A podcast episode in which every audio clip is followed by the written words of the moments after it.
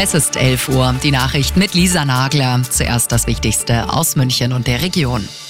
Die Streikwelle läuft weiter. Heute sind vor allem zum Weltfrauentag die Kitas in Stadt und Landkreis München betroffen. Auch Sozialdienste, Ämter wie Landratsamt Starnberg oder München oder auch Kliniken wie in Rosenheim, die werden bestreikt. Arabella München-Reporter Jan-Henner Reitze, warum wird denn ausgerechnet heute am Internationalen Frauentag gestreikt?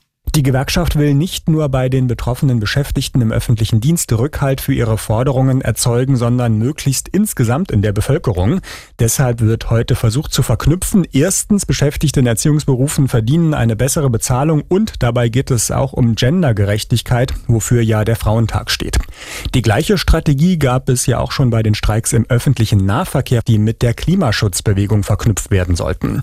Wer ist für die Explosion an den Nord Stream Pipelines vor einem knappen halben Jahr verantwortlich?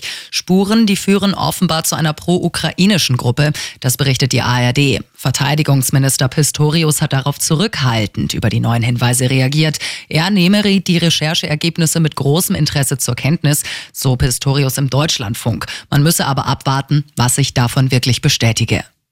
Ernst wird's heute für den FC Bayern. Es geht am Abend ums Weiterkommen in der Champions League. Ab 21 Uhr sind die Münchner daheim in der Allianz Arena gegen Paris Saint-Germain gefragt. Das Hinspiel hatten sie 1 zu 0 gewonnen. Der Zone überträgt heute Abend. Ausgeschieden ist dagegen Borussia Dortmund. Der BVB hat mit 0 zu 2 beim FC Chelsea verloren. Und das ist sonst noch los in München und der Region. Die Rauchsäule in Wolfratshausen an der Königsdorfer Straße war meterweit zu sehen. Ein Autohaus samt Reifenlager ist heute am frühen Morgen abgebrannt. Die Löscharbeiten haben sich über Stunden hingezogen. Es hatte sich starker Rauch entwickelt. Anwohner an der B11 mussten Fenster und Türen geschlossen halten. Der Rettungsdienst musste einen Verletzten ins Krankenhaus bringen. Die Brandursache in Wolfratshausen ist noch nicht bekannt.